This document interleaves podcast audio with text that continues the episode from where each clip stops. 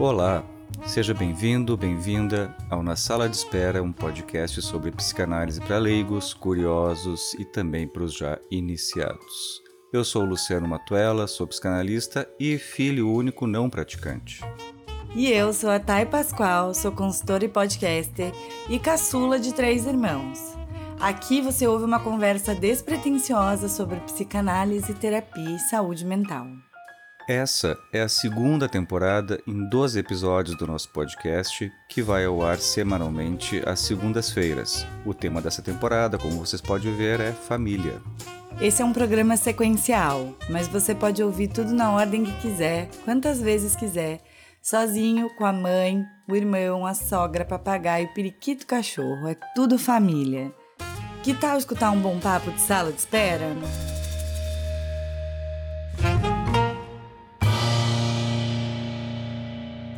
Oi, pessoal! Tudo bem? Bem-vindos e bem-vindas a mais um episódio do Na Sala de Espera.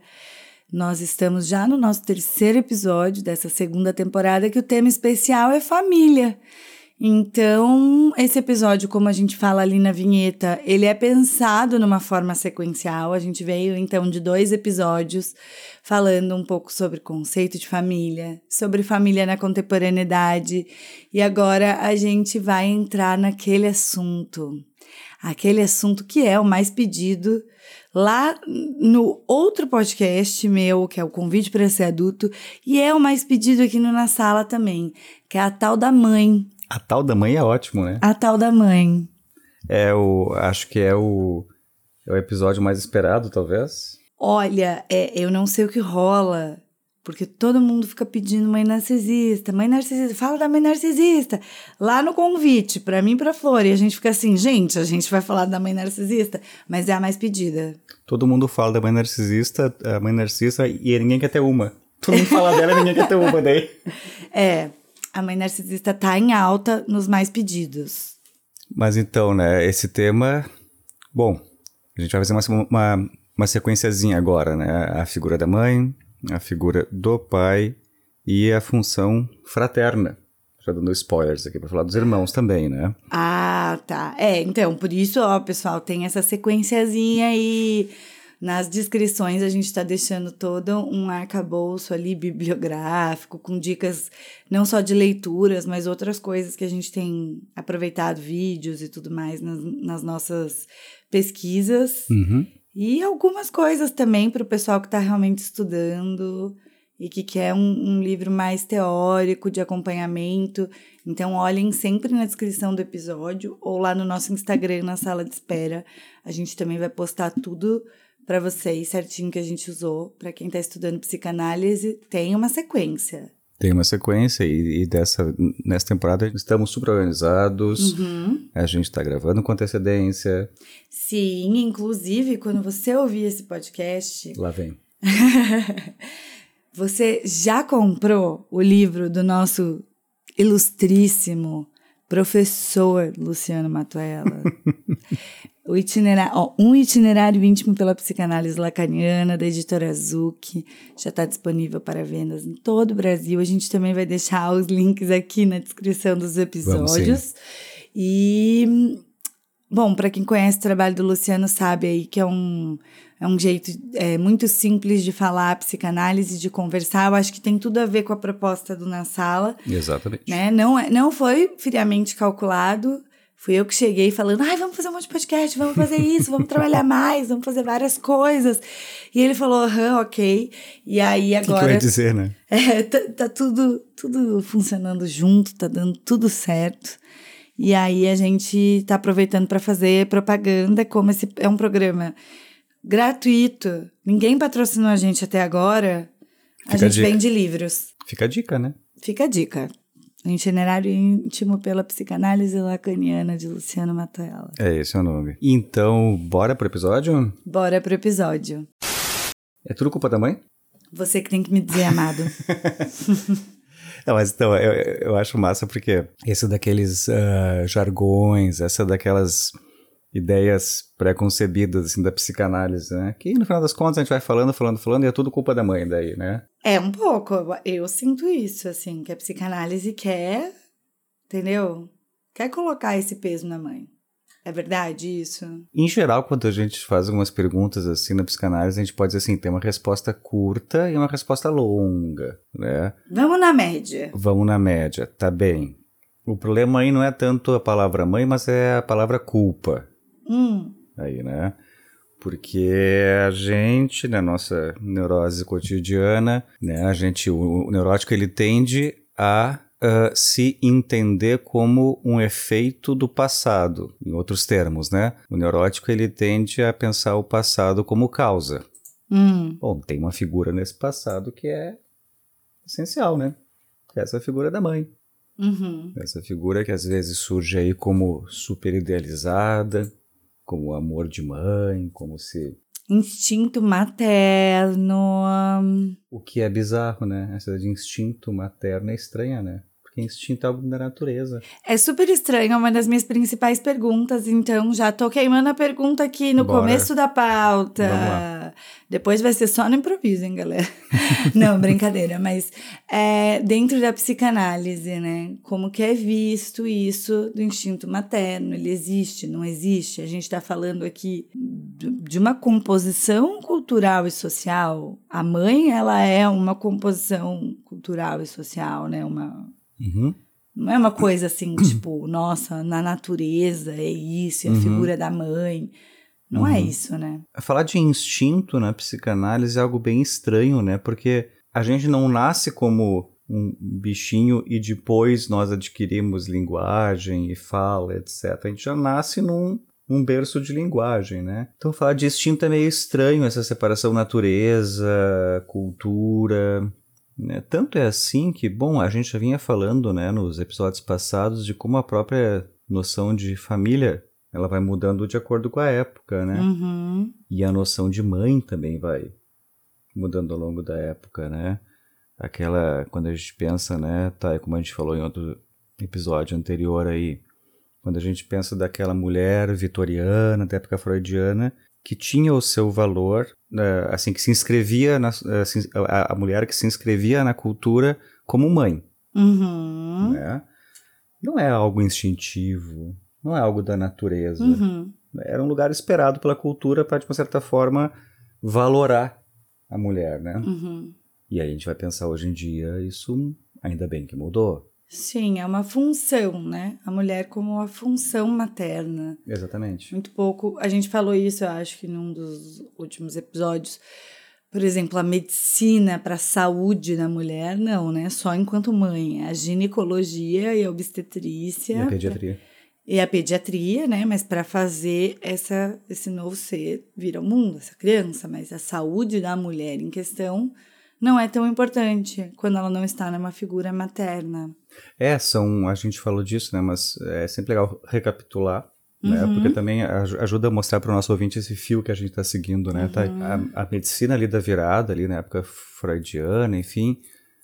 Aí vem a ginecologia, vem a obstetrícia, vem a pediatria.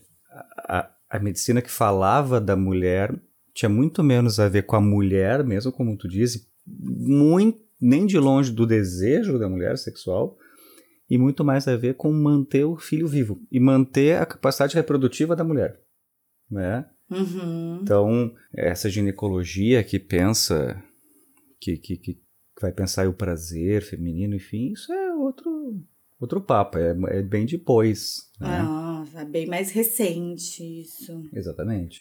Não, e assim, a mulher vitoriana era configurada nesse lugar, né, da função materna e tudo mais. Mas mudou, claro, mudou, né? Mulheres no mercado de trabalho, Peronomútil, né? Peronomútil. Peronomútil. A maternidade é um tema central para todas as mulheres, independente delas serem mães ou não. E para muitos homens, né, Thay? Quantos homens que buscam aí, não necessariamente as suas mães nas companheiras, mas que buscam uma mãe. Ah! Uma, uma mãe aqui, e aqui a gente bota muitas aspas, né? Vamos homenagear a Deia Freitas aqui do Não Inviabilize. Não seja ONG de macho. Esse é o... Ótima Não seja expressão. mãe de macho, entendeu? De macho crescido. Mas não é? Né? Então, tipo assim, como essa. É, é interessante a gente pensar isso assim, né? Que ainda que talvez, sim, com os métodos anticoncepcionais, com a, a inserção das mulheres no mercado de trabalho, enfim, ainda que daquela forma que a gente sabe, né? Uhum. Subvalorizadas, enfim. Sim, sim. Uh, ainda que esse papel social ele tenha, digamos assim, ganhado um repertório maior, esse, o da mulher na cultura, né?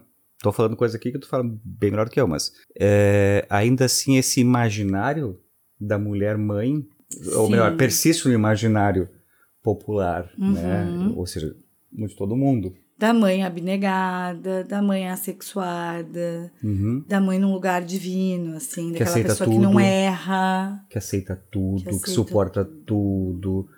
Né, da... Que abre mão de sua própria vida em nome do filho. Do filho, né? Exatamente. Então, quando a gente fala assim, ah, é tudo culpa da mãe, a gente tem que levar em conta um outro fator aqui, que é esse, né, que a gente vai falar bastante disso, porque é uma coisa bem importante, esse familismo do Freud, né? Uhum. Que, que, aqui talvez a gente consiga passar para o ouvinte, assim, de uma forma um pouco mais, mais clara, assim, o que é esse familismo do Freud? É aproximar a função materna da figura da mãe. É, é supor que essas duas coisas andam juntas, como era na época freudiana, pelo menos na época freudiana na Europa, classe média, média alta, vitoriana, uhum. né? Que quem fazia esse, essa função materna, que daqui a pouco a gente fala sobre. Manifestações aqui da nossa mascote, ela se sentiu no direito de participar do episódio, tá tudo bem. Tá tudo bem. Uh, depois a gente vai ter que ver em que ponto especificamente incomodou ela pra gente trabalhar com ela isso com calma depois. Com certeza. É, é, não, é, ela esquece que ela tem mãe. mãe. A mãe de pet dela já não vale mais nada. Agora ela tá apaixonada pelo pai. Ó o é, é o Édipo, ó o Édipo. É, ela, ela, é apaixonada pelo pai, porque ele leva ela para fazer cocô seis e meia da manhã. Enfim, até perdi o ponto. É, a gente falava do familismo do Freud. Tá. Tá, porque assim... Então essa, é, essa aproximação da função materna com a figura com a, com a, com a figura do com o papel social da mulher, do, a função paterna com o papel social do homem e assim vai. Isso é o familismo, né? Era o Freud lendo a sua época. Uhum. Agora, a gente pode, então, uh, quando a gente pensa na coisa da culpa é da mãe, é, digamos assim, narrativamente a gente fala isso, né? Que nós somos efeitos da nossa da nossa criação. Então a gente vai dizer assim, ah, talvez hoje eu goste de tal coisa porque na minha infância acontecia tal outra coisa. Uhum. Né? Talvez hoje eu seja alguém tão independente porque minha mãe uhum. confiava muito em mim e me, me otorgava tarefas na infância. Uhum. Né? Então a gente não foge de narrar nossa história a partir da nossa do nosso aquele nosso pequeno núcleo familiar, né? Sim. Agora isso não é culpa, né? Isso não é, não é uma ideia de culpa, né? Não é que, bom, então a mãe fez algo ali. Uhum. O que não quer dizer que não tenham mães e pais que se perdem um pouco né? no, no, papel, né? Uhum. Na função. Na função. Na função. O que também tem. Na função, exatamente isso. O que também tem um certo resquício histórico aí, né? Porque para aquela mãe vitoriana freudiana, né? É, o filho ele vinha nesse lugar de uma certa compensação, né? Do tipo, uhum. bom, então o homem ele vai lá, ele vai ter as, ele vai ter valor no social, no trabalho, etc. Então o filho, a filha vem nesse lugar, bom, então me, é, essa figurinha aqui me compensa por tudo isso que eu não tenho. Uhum. Essa é uma outra forma de entender aquela frase do Freud, né? A sua majestade o bebê, porque daí o bebê ele é levado a majestoso, né? Tá, mas explica por que essa frase. Então, né? Eu queria saber mais. Eu escuto muito sua majestade o bebê, tá, mas essa é uma frase que está no texto chamado Introdução ao Narcisismo, de 1914, do Freud, uhum. né? Que ele fala assim, hoje a gente entende por que, que ele fala isso, mas na época ele constata uma situação, né, um, enredo mínimo ali, digamos assim, que a criança, ela fica, o filho, a filha fica nesse lugar daquele ou daquela que vai suprir tudo aquilo que os pais não puderam fazer, porque assim, se a cultura pede de mim que para eu me inscrever na cultura eu tenho que abdicar de desejos, né, meus, Então, eu vou fazer a suposição de que essa criaturinha que vem aqui agora, ela, ela sim vai realizar meus desejos. Uhum. Isso tem muitas variações, mas, por exemplo, nenhum de nós fez faculdade, nós vamos então trabalhar para que nosso filho possa fazer a faculdade. Uhum. É quase assim, fazer a faculdade por nós.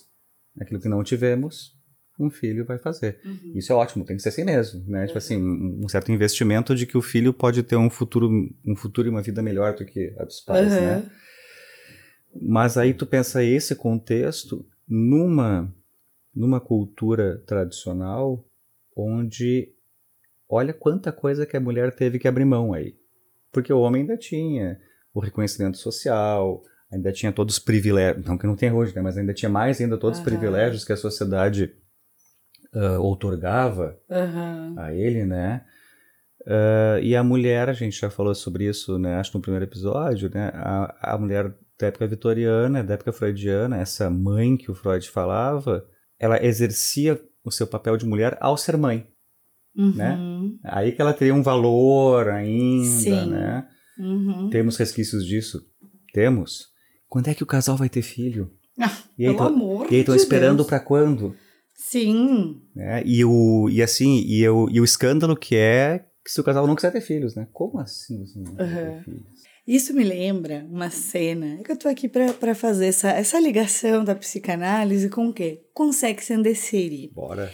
Tem uma cena do Sex and the City do filme Uhum. que é o casamento do, dos amigos lá. Esqueci os nomes, agora não vão me vir na cabeça. O casal gay é aquele? O casal gay que Aham. faz um casamento, tipo, super luxuoso. Hum.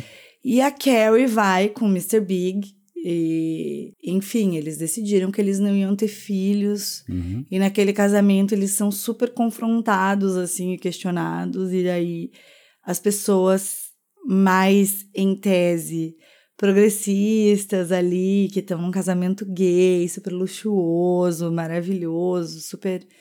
né, que tem uma subversão ali, elas ficam, nossa, ah, hum, coitados, Não vão- sabe? não é sempre filhos. colocado num lugar de vocês não vão ter filhos, então coitados de vocês. Mas o que vai des- ser do seu futuro? Mas você até desvalia, né? É uma desvalia. É uma desvalia, né? Agora pensa isso para um casal, mas agora pensa isso para uma mulher. Para Claro. uma mulher, claro. né? Para a mulher isoladamente daquele casal ou para uma mulher que não tem uma parceria Uhum. ou que não não tem porque não quer por qualquer motivo e também não tem um filho. Essa mulher ou para a mulher que tem um filho, mas não tem um parceiro, Uhum. é sempre menos valorosa na nossa sociedade, Uhum. né? É, porque daí a gente entra naquelas questões, né, Thay, da, das questões que são estruturais, né, e estruturantes, que a gente diz assim, bom, como tu sublinhou aí, né, o casal gay, aquele pessoal todo progressista, etc., mas nós somos constituídos numa cultura Uhum. que tem uma história, que tem um, um acumulado narrativo, vamos dizer assim, que nos constitui. Então, não é à toa que a gente fala em se desconstruir, Uhum. né? Porque nós somos construídos numa cultura que é o quê, né? Que é machista, que é racista, Uhum. que é segregatória, xenofóbica, enfim. ah, nós somos constituídos nessa cultura. Então, quando a gente pensa, por exemplo, assim, no machismo estrutural, né? Esse é um outro tema que tu, com certeza, manja muito mais do que eu. Mas, assim, o quanto uma lógica como essa que tu fala, né? Mesmo entre progressistas, etc., essa sacralidade da gravidez, a sacralidade da mãe, isso mantém essa, esse machismo estrutural, né? Não, e vai se repaginando, vai se repaginando, né? O que você esperava de uma grávida em 1990 Uhum, é completamente diferente do que se espera de uma grávida em 2022. uhum, Mas não é tão diferente assim. Porque a grávida hoje de 2022, ela provavelmente vai ter ali é, que pensar se ela vai fazer um chá de revelação uhum, para revelar o gênero do bebê, que normalmente é limitado ali, né, entre rosa e azul. uhum. Um clima bem Damares. Pessoal, eu não tenho nada contra as pessoas que fazem o chá revelação. uhum. As pessoas são maravilhosas, conheço várias, amo as pessoas. Eu tenho contra o chá revelação em É si. verdade.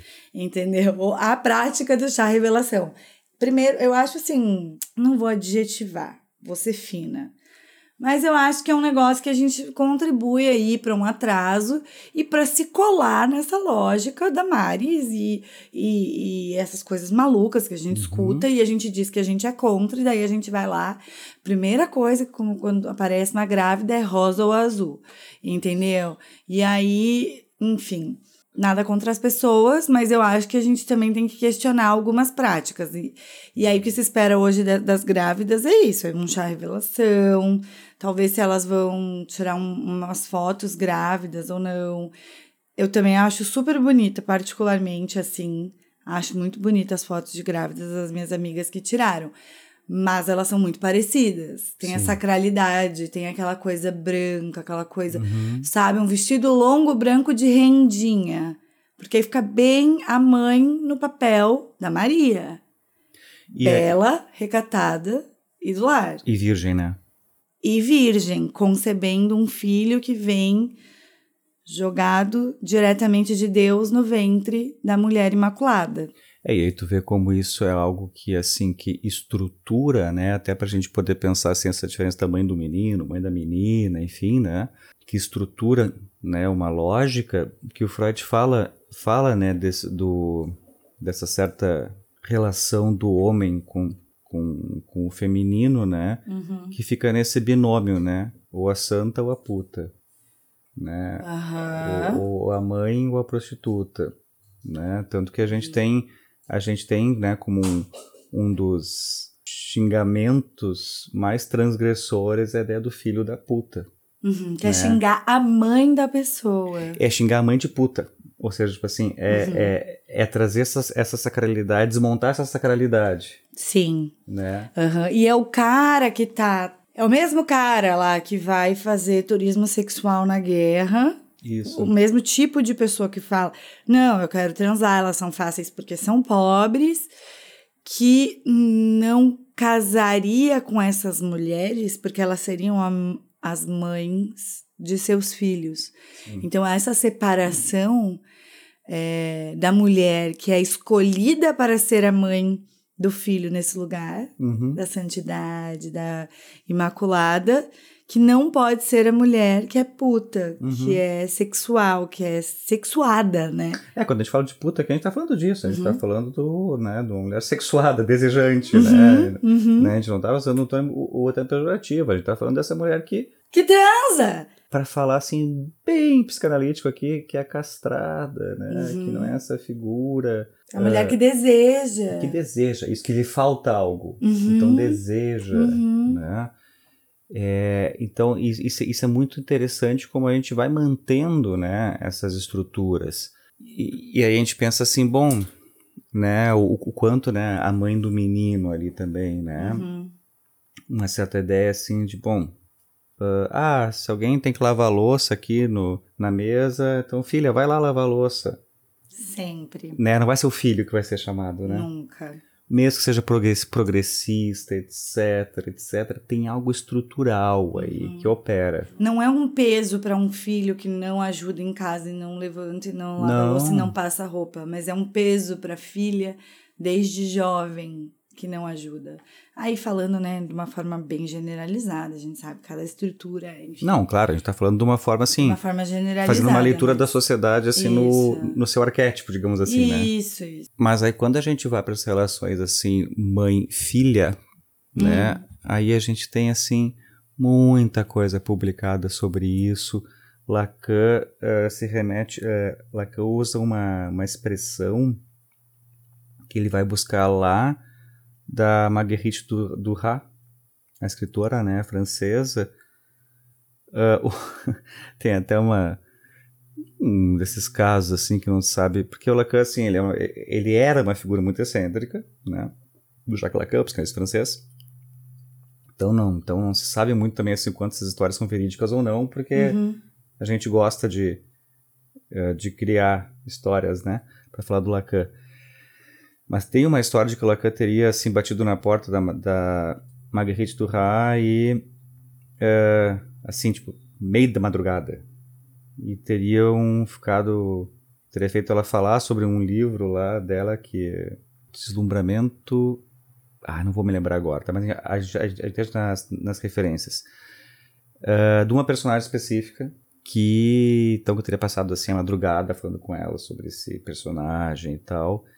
E aí, a partir dessa conversa, o Lacan usa, passa a usar um termo para falar da relação mãe-filha, que é no francês a é, ravissement, que a gente pode traduzir assim como uh, devastação. Hum. Né? Que uma mãe para uma filha pode ser devastadora. E aí a gente volta para para a questão lá do começo da culpa da mãe, né? Que ainda uhum. que a gente possa pensar que não é bem culpa, mas há, há muitos relatos na clínica de mães devastadoras. Talvez seja um pouco que o pessoal uh, chama de mãe narcisista, etc. Assim, né? Uhum. Em geral, são mães invejosas. Um bom exemplo disso é aquele filme O Lady Bird. Olha só. O Lady Bird é um ótimo exemplo disso. É, é, é uma mãe invejosa, né? Lady Bird é ótimo filme.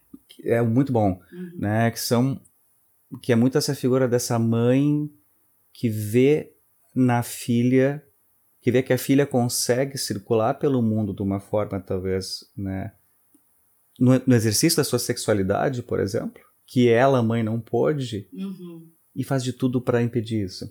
E isso mantém a lógica do machismo estrutural, né? O menino pode transar, o menino pode ah, trazer a namorada para casa, mas a minha filha não. Sim. Né? Então, Sim. tem é, é, essa coisa da, da, mãe invejosa e a gente não está falando aqui de uma questão consciente. Uhum. A gente está falando de coisa que a gente vai reconstruindo com o tempo, né? Uhum. Mas acho, acho que tem só um ponto aqui, tá? Que acho que é importante fazer um parênteses pro, pro ouvinte, pro ouvinte que a gente está falando, a gente tá falando muito da mãe, da mãe, da mãe, né? Mas vamos só ser um pouquinho teórico, assim, só para não não cair naquilo que a gente está criticando, né? Já em Lacan, a gente tem uma diferença bem clara entre o que seria função materna e uhum. a mãe, né? Uhum. Função materna tem muito mais a ver com essa ideia, assim, de... É aquela figura, seja um homem, uma mulher, seja o que quer que seja, uhum. que de uma certa forma nomeia o mundo e recorta o corpo do filho. Recorta na linguagem, por exemplo o filho está chorando e vai lá alguém que faz essa função materna e vai dizer, filho, num, num primeiro momento vai dizer, filho, tu está com fome. Uhum. E vai lá e vai alimentar. Uhum. Né? O que se espera é que depois de um certo tempo o filho continue, chora, continue chorando e a mãe vai lá, filho, tu tá com fome? A idade de comer e o filho continua chorando. Tá com sede, então? A idade de beber, continua chorando. E aí se espera que em certo momento a mãe ou quem ocupa esse lugar da função materna, uhum. fica assim, tá, mas afinal, criatura, o que que tu quer? Uhum. Já te dei de tudo, o que que tu quer? Repara como aí é alguém ocupando esse lugar de uma função materna, mas que se reconhece como faltante. Em que sentido, né? No saber. Eu não sei o que que tu quer. Tu vai ter que me dizer. Uhum. Isso, pro Lacan, é o, que, é o que inaugura o sujeito. Porque daí só quem pode responder sobre o desejo é o filho. Certo. Né? Uhum. A questão, né, o pulo do gato aí pro Lacan é que essa função materna é, é, que a cultura pode ocupar um lugar materno, por exemplo, e nos dizer o tempo inteiro o que, que nós queremos. Uhum. Que é a grande meta da publicidade, né? É dizer assim, então tu, então tu quer tal tu quer tal coisa, tu precisa de tal coisa, tu necessita de tal coisa para saciar o teu desejo, uhum. né? Então a gente pode pensar, bom, alguém pode ocupar esse lugar, mas a cultura também pode, pode ocupar esse lugar materno nesse sentido daquele que diz qual é o desejo, que sabe, uhum. para usar um termo melhor, que sabe o que o outro deseja. Velho Steve Jobs aqui. Uhum. As pessoas não sabem o que querem, tem que mostrar para elas. Uhum. É perverso pra caramba isso. né? É de criar demanda, né? Uhum. Mas então, assim, eu só quis fazer esses parênteses pra gente pensar, né? Função e, e quem pessoa, ocupa né? e pessoa.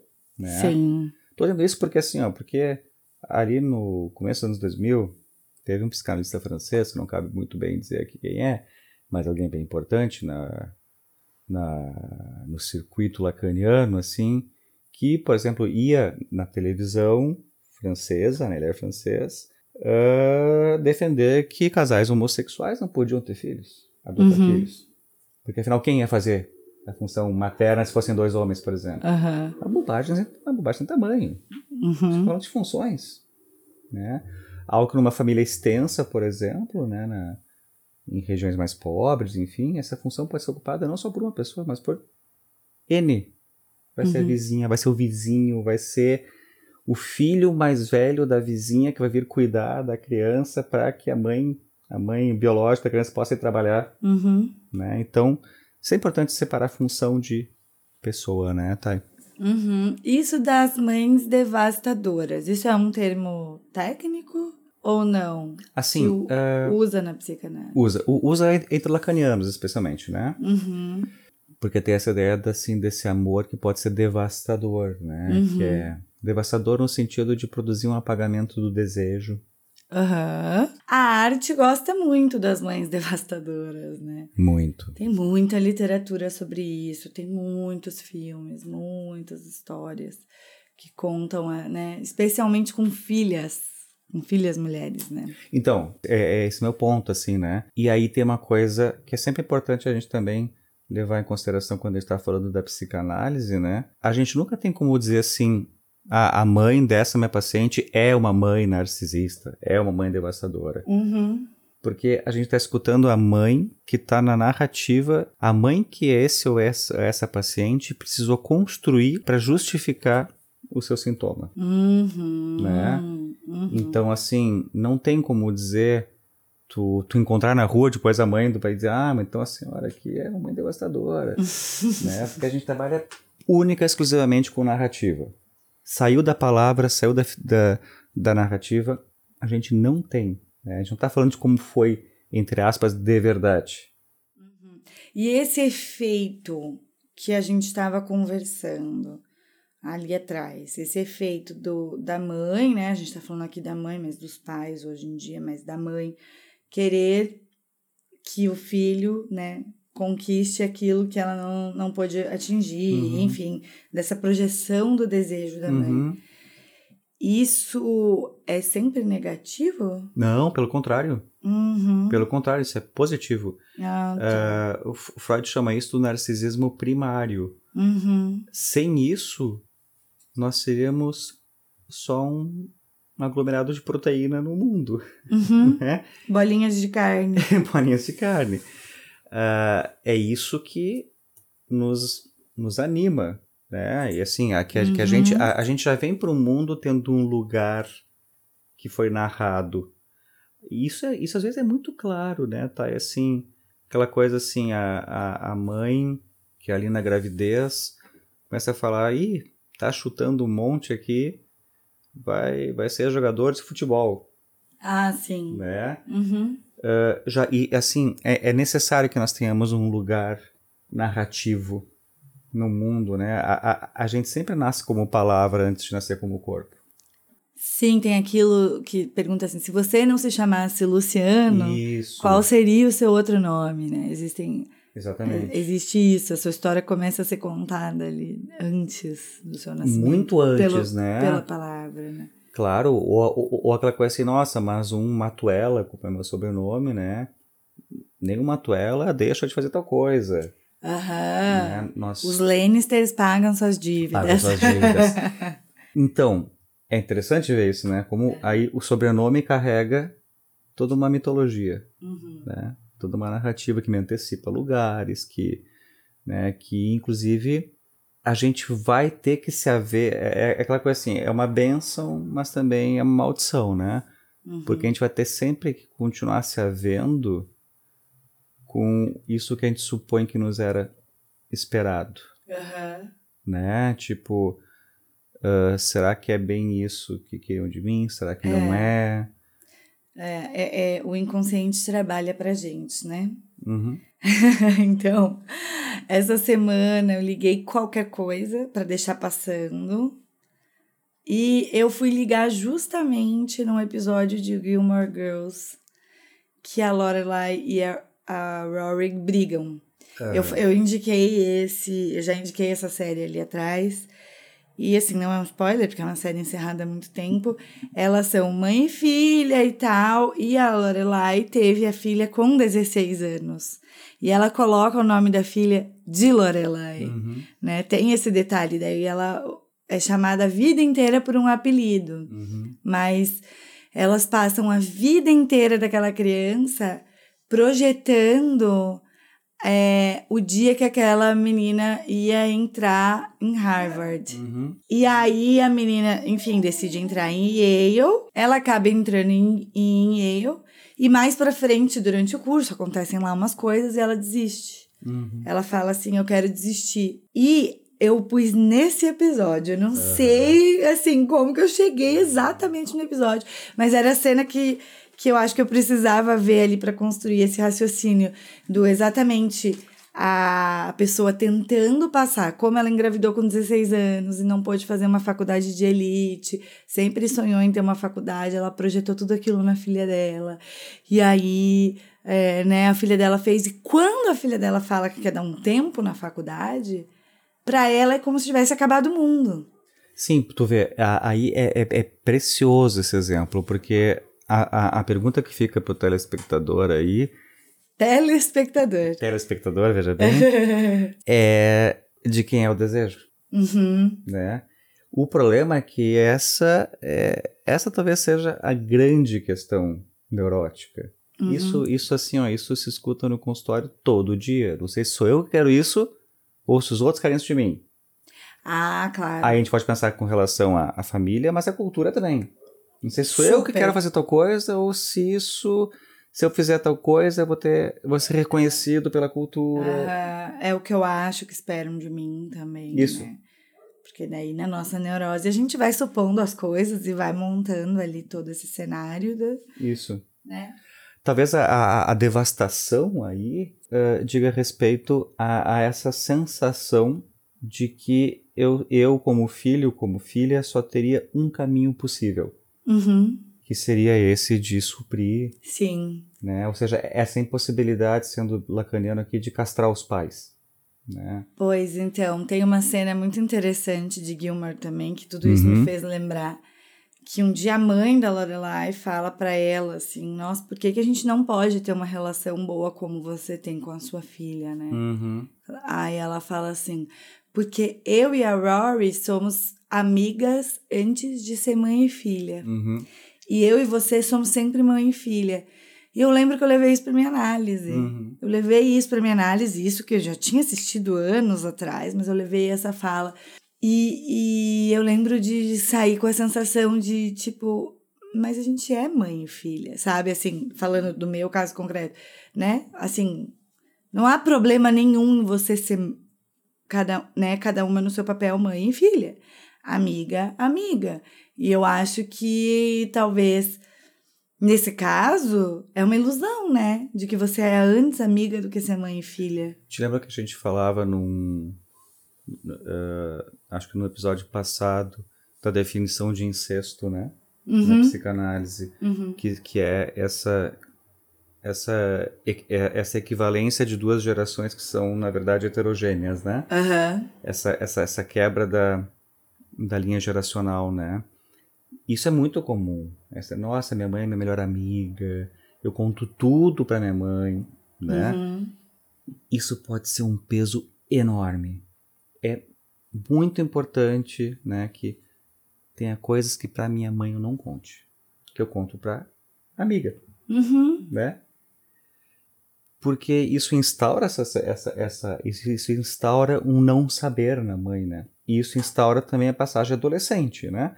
Uhum. Do tipo, bom, tem coisas que eu vou referenciar para a cultura, para a sociedade, para os amigos e não mais para os pais, para a família. Uhum. né? Então, assim, essa fantasia da mãe amiga, da mãe que tudo sabe, ela pode ser devastadora, né? ela pode ser engolfante, Uhum. né? É, e, e tem muitas pessoas, né, homens e mulheres, né, que vivem uma vida endereçada aos seus pais, Uhum. mesmo adultos, Uhum. né? Ah, vou até referenciar o episódio do, do convite, né, para ser Uhum. adulto, né, de Uh, Obrigada pela publicidade. Não, tu falou do livro, eu tenho que falar também, né? É, né? Vamos lá, convite para ser adulto, gente. Mas que, né, que, que contou com a participação da, da amiga querida aí da Ana Laura Jongo, né? Esses lugares adulto, criança, adolescente, enfim, são posições subjetivas, não tem a ver com idade. Olha de novo aí o, o, o a cultura maior que é a natureza, né? Uhum. Uh, então, assim, essa mãe amicíssima que sabe tudo traz esse empuxo pro infantil, né? Total. Porque aqui é aquela coisa de você, ah, é tua melhor amiga, mas vai na casa dela para ver se você não vai sair com uma tapaué cheia de salada, que essa semana você come salada, hein? Porque ela não deixa de ser mãe. Exato. A figura da mãe, ela não deixa, né? A função da mãe, ela não deixa de ser exercida nunca nessa não, e, relação. E tu vê que é interessante, né? Porque esse caso que tu fala do Gilmore Girls, né? Talvez ali esse, essa desistência da Rory, né? Uhum. É muito bem-vinda. É. Porque não é uma desistência com relação a, a Yale e continuar. Não, é, uma, é um dizer não uhum. a esse desejo materno que objetalizaria ela, né? Daí elas brigam uhum, e ficam sem se falar por meses. Uhum. Mas depois a Rory volta pra faculdade e tudo mais, lá na história. Mas, de fato, para quem assistiu Gilmore, né, sabe que acompanhou a trajetória dessa personagem, tem um. Assim, ela não atinge aqueles objetivos, ela não é tão brilhante o quanto se esperava dela, assim, uhum. tipo, que ela ia ser a maior jornalista, que ela ia ter a carreira espetacular, porque ela sempre foi uma menina estudiosa. Ela não é. Ela é uma pessoa normal. Ela, ela não tem uma carreira super brilhante e um futuro espetacular, mesmo aquela mãe desejando tanto e mesmo ela tendo feito todo o plano, né? Que o plano era seguir, fazer uma faculdade de elite, mesmo seguindo aquele plano. Uhum. É, aí a gente, a gente uh, entende, né, assim, o Freud ele faz ali um artifício teórico para falar, né, dessas relações da, da mãe, daí da mãe mesmo, né, da mãe ocupando esse lugar de função materna com a filha, né. O Freud fala que tem uma relação que é pré-edípica. Não precisa entrar tanto em detalhes teóricos, uhum. mas assim, mas é uma relação. Nós vamos ter um episódio pro Édipo também. A vai... Então, a gente pode deixar. A gente vai ter um episódio só para falar dele. A o gente, Édipo. A, a, gente vai voltar a ele. Bom, a gente sempre volta a ele, mas. uh, mas assim, numa relação, né? O Freud faz uma certa suposição de que haveria uma relação assim que ela é extremamente. A relação de mãe e filha, ela teria esse momento anterior à narrativa edípica, que a gente, como a Thay mesmo falou, né, como tu falou, uhum. a gente vai voltar a isso lá adiante para falar de Édipo, mas que é uma relação muito próxima, uhum. né, porque tem isso, assim, do, do despejar ali na, né, ao mesmo tempo que deseja que a filha possa ter um destino diferente, talvez, mas, mas também pode vir algo da inveja, né? Uhum. Tem uma coisa que o Contar do Caligares falava que é muito interessante, porque ele dizia assim: a inveja não é querer ter o que o outro tem, a inveja é querer que o outro não tenha o que ele tem. Uhum, uhum. Tem algo agressivo.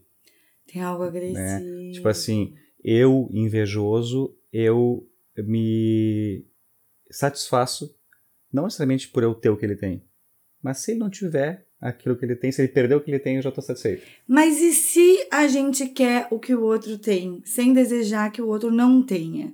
Isso não é inveja, então? Não, isso também seria uma forma de inveja, né? Mas é uma ideia assim, mas é, digamos assim, aí é uma versão bonita da inveja. Soft. Soft, né? Mas no fundo tem essa questão assim de que tem algo, tem algo agressivo, né? Tipo, tu uhum. perca, né? Uh, e aí a gente pode entrar em todas as questões assim, né, do, uh, quando fala das mães invejosas, né, uh, talvez seja isso. É, é uma mãe que não quer que a filha tenha, uhum. né?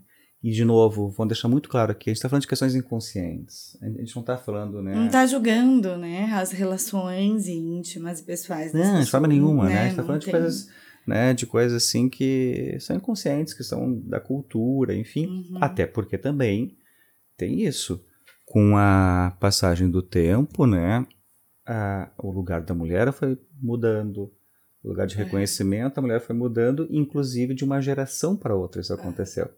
Sim, mas tem uma coisa que eu até queria falar. Tem um livro aqui que é Contra os Filhos, Ah, da Lina, aham. Lina Meruane. Não sei pronunciar, vou, vou falar assim, que é como se escreve. Eu li uma parte do livro, ainda não, não avancei muito nele, mas ele é um livro muito interessante. Ele foi bem, muito, muito falado aí no Uhum. feminismo há um- uns dois anos.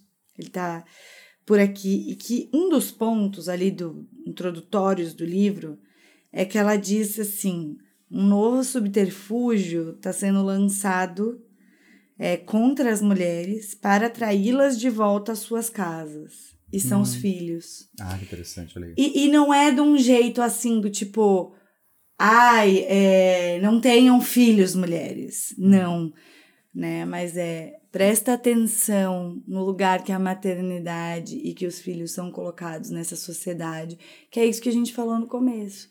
Nesse lugar da sacralidade, nesse lugar do, da santidade, do objetivo a ser alcançado. E aí, quando nós mulheres compramos essa narrativa da maternidade, e nós compramos, porque a gente é inserida na cultura e tudo mais, aí a gente fica, né? Então você fala muito assim: ah, a gente mudou, a sociedade mudou, a sociedade avançou. Sim, de fato, mas todo avanço ele tem o, o contra, né? O, o golpe contra. Aham. E, e quando a gente né, coloca essa coisa da maternidade nesse lugar tão sacro, e também quando a gente coloca essas mulheres que não são mães num lugar de ah, você não é mãe, você não tem direito de opinar. Uhum. Ah, você não é mãe, você não pode falar sobre maternidade. Ah, você não é mãe. Não, calma. Eu sou mulher. Maternidade é questão pra mim. Eu não sou mãe, mas eu sou mulher. Maternidade é questão pra mim desde o início da minha vida. Exato. Provavelmente desde o dia um. Exato. Desde o dia que eu nasci, que ninguém sabia que eu era uma menina, ou se eu era um menino e eu nasci menina, maternidade virou uma questão pra mim. Até porque tu teve mãe. Exatamente. Então maternidade é uma questão pra ti. Aham. Não, e porque é, né? Porque eu brinquei de boneca, porque eu aprendi a cuidar, porque eu escuto essas perguntas em relação a filhos, e que às vezes eu me pego pensando, falando assim. Então, o nome do meu filho vai ser não sei o que lá. Sendo que eu nem sei. Se Uhum. quero, se não quero, se vou, se não vou. E, e me sinto super no direito de ter essa dúvida, não me sinto presa na questão social, biológica, de tempo, de ah, vocês precisam ter, tem tempo, relógio biológico, não sei o quê. Tem para quem importa, para quem se Isso. importa com isso, entendeu? Então, é, é uma coisa assim, enfim, permeia muito a minha vida. Tenho muita coisa para falar sobre maternidade e feminismo ainda, mas queria deixar essa provocação assim tirar a- as mães, a maternidade desse lugar de tipo assim. É, é um negócio, é, é o status mais alto que a mulher pode alcançar, entendeu? Não, e tanto é assim, né, Thay, que a gente vai pensar. A gente está falando desde um lugar muito específico aqui. Né? eh, Brancos, Uhum. classe média, né, etc. Ah, graduados, né? Mas tanto é assim que eu me lembro assim de uma disciplina na faculdade que eu achei muito, muito interessante, que era era uma opcional, que se chamava psicologia comunitária.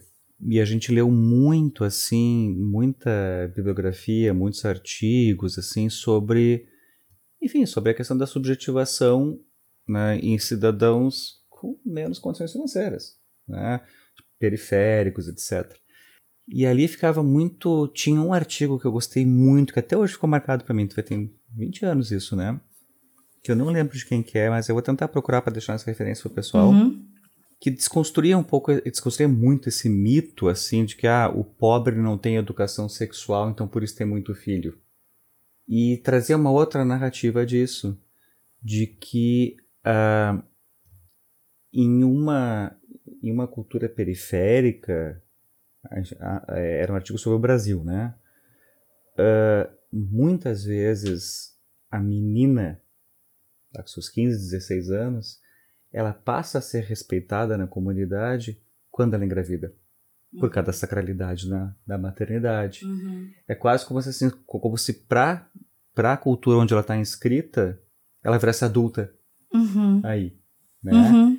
Então, assim, então, é- é- eu, acho, eu acho muito interessante esse artigo, porque ele, ele é bem isso assim, ele desconstrói, ah, que o pobre não, né, tem filho porque não sabe se cuidar, não, Uhum. não tem planejamento familiar, mas pensar que o filho a ele muitas vezes vem com um passaporte para a vida adulta, para ser Uhum. reconhecida como adulta, porque então é a mãe, todo Uhum. mundo com a mãe não se mexe, Aham. né? Então, O então, mãe não se mexe. então e, e aí, infelizmente, não se estupra, né?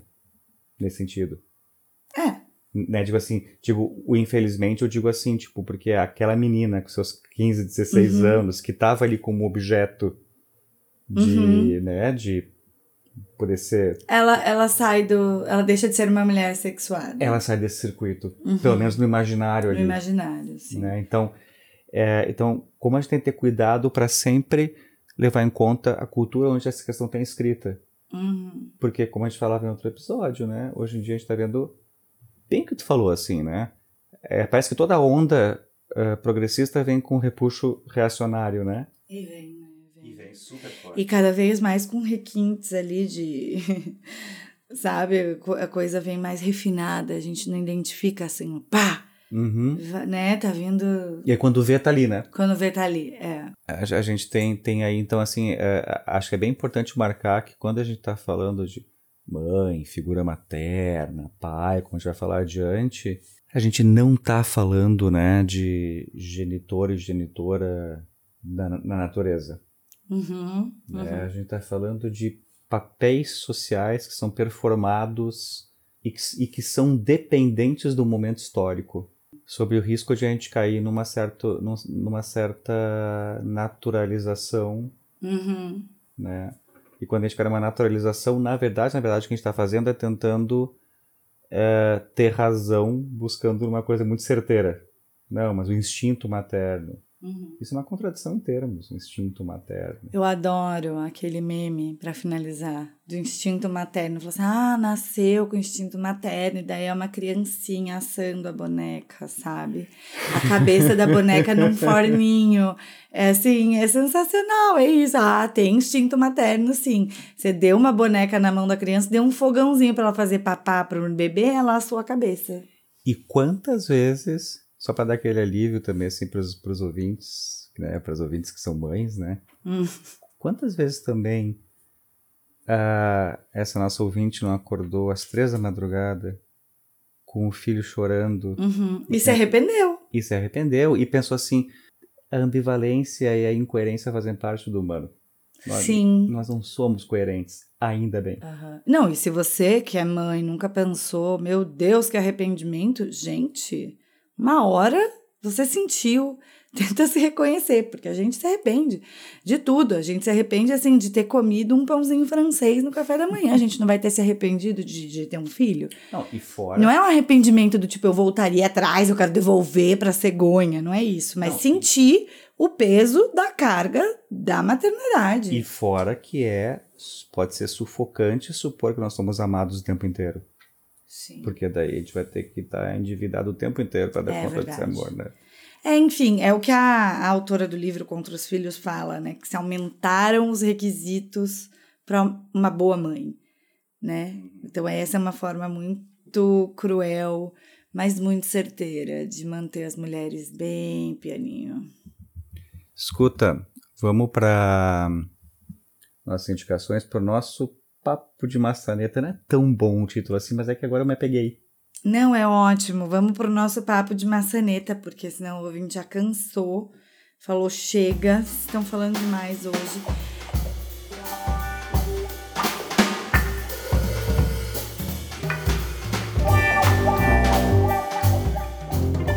É, então vou começar. Bora. O que, que aconteceu? Eu pensei em narrativas com mães e filhos, mas me veio muito mães e filhas, né? Porque é, é o material mais, mais vasto. E um filme que me marcou muito, é um pouco mais antigo, mas me marcou muito, é o Grey Gardens, que é com a Drew Barrymore. Eu esqueci quem é a atriz que faz a mãe. E elas. É uma história real. Elas são da família da família da Jack Kennedy. Hum, Elas são da família Onassis lá, muito ricas em Nova York. E essa mãe, que é tem algum tipo de distúrbio que eu não me lembro qual é, enfim, vive uma vida totalmente louca lá nos Hamptons, numa mansão. E aí depois elas passam a vida juntas, mãe e filha. É uma história real, por elas serem ricas e tudo. Elas vivem lá naquela mansão abandonada, descuidada, vivem na completa loucura. Mas é uma coisa da relação mãe e filha, é uma coisa do tanto que a filha faz uma simbiose com a mãe, que vira uma coisa só. Me marcou muito, é um filme mais antigo. E o livro Açúcar Queimado, que é mais recente. Lembra é... o nome da autora? Avni Doshi. Avni Doshi. Avni Doshi. Hum, pela Dublinense, né? Pela Dublinense. É maravilhoso, é um livro bonito, então, assim, vale muito a pena. Tem tudo a ver com o que a gente conversou aqui hoje. Eu vou indicar, então, eu vou fazer o papel de indicar a, a indicação mais teórica, né? vou indicar um livro que saiu no ano passado, que é fruto assim de um tempão de pesquisa. Eu sei que essa psicanalista Ana Cláudia Meira, aqui de Porto Alegre, eu sei que ela pesquisa muito tempo esse tema. Que isso é um tema assim que ela se dedica muito e ela então acabou publicando um livro sobre esse tema que tem muito a ver com essa questão das mães devastadoras, das mães narcisistas, né? Que se chama Histórias de Captura Uhum. Investimentos mortíferos nas relações de mãe e filha. É um livraço, assim, a Ana Meira, ela busca desde lá do Freud fazer uma construção toda dessa figura, dessas primeiras relações objetais, enfim. É bem teórico, aí é educação teórica, né? Uhum. E o da, da Ana Meira é pela editora Blucher. É, se a Dublinense ou a Blucher quiserem patrocinar a gente, pode mandar livro como mimo pra gente. A gente aceita mimos. Por enquanto, né? Dinheiro, gente. A gente precisa de dinheiro, porque com livro, infelizmente, a gente não consegue pagar o gás, né? A gente não consegue pagar a nossa luz, a gente não consegue abastecer o carro. Porque a gente vive no Brasil, onde o Bolsonaro é presidente por muitos poucos dias. Mas outubro tá longe. Mais ou menos. Tomara que você esteja ouvindo esse episódio e o Bolsonaro já tenha caído. Nesse ritmo, nessa alegria, gente, mas nessa esperança. Ano né? de eleição, né, gente? Não tem como. Vamos torcer que brilhe uma estrela então daqui uns meses. e da semana que vem a gente tá de volta para falar com vocês. A gente vai falar de pai. Daí, gente, vamos falar de pai ausente. Vamos meter o pau nos homens. Vai ser ótimo. Eu tô com um pouco de medo, mas a gente fica por aqui hoje então. Ficamos por aqui. Beijo. Ah, peraí, pessoal, opa. só uma coisinha. Sigam lá Na Sala de Espera Boa. no Instagram, que a gente vai deixar tudo isso que a gente falou de referência, blá blá blá, tudo lá. E nossas redes pessoais também, né? Diga a minha é. Thay Pascoal. A minha é arroba Luciano Matuela com dois T's e dois L's. É isso. Então a gente se encontra na semana que vem. Até lá. Um beijo. Beijo.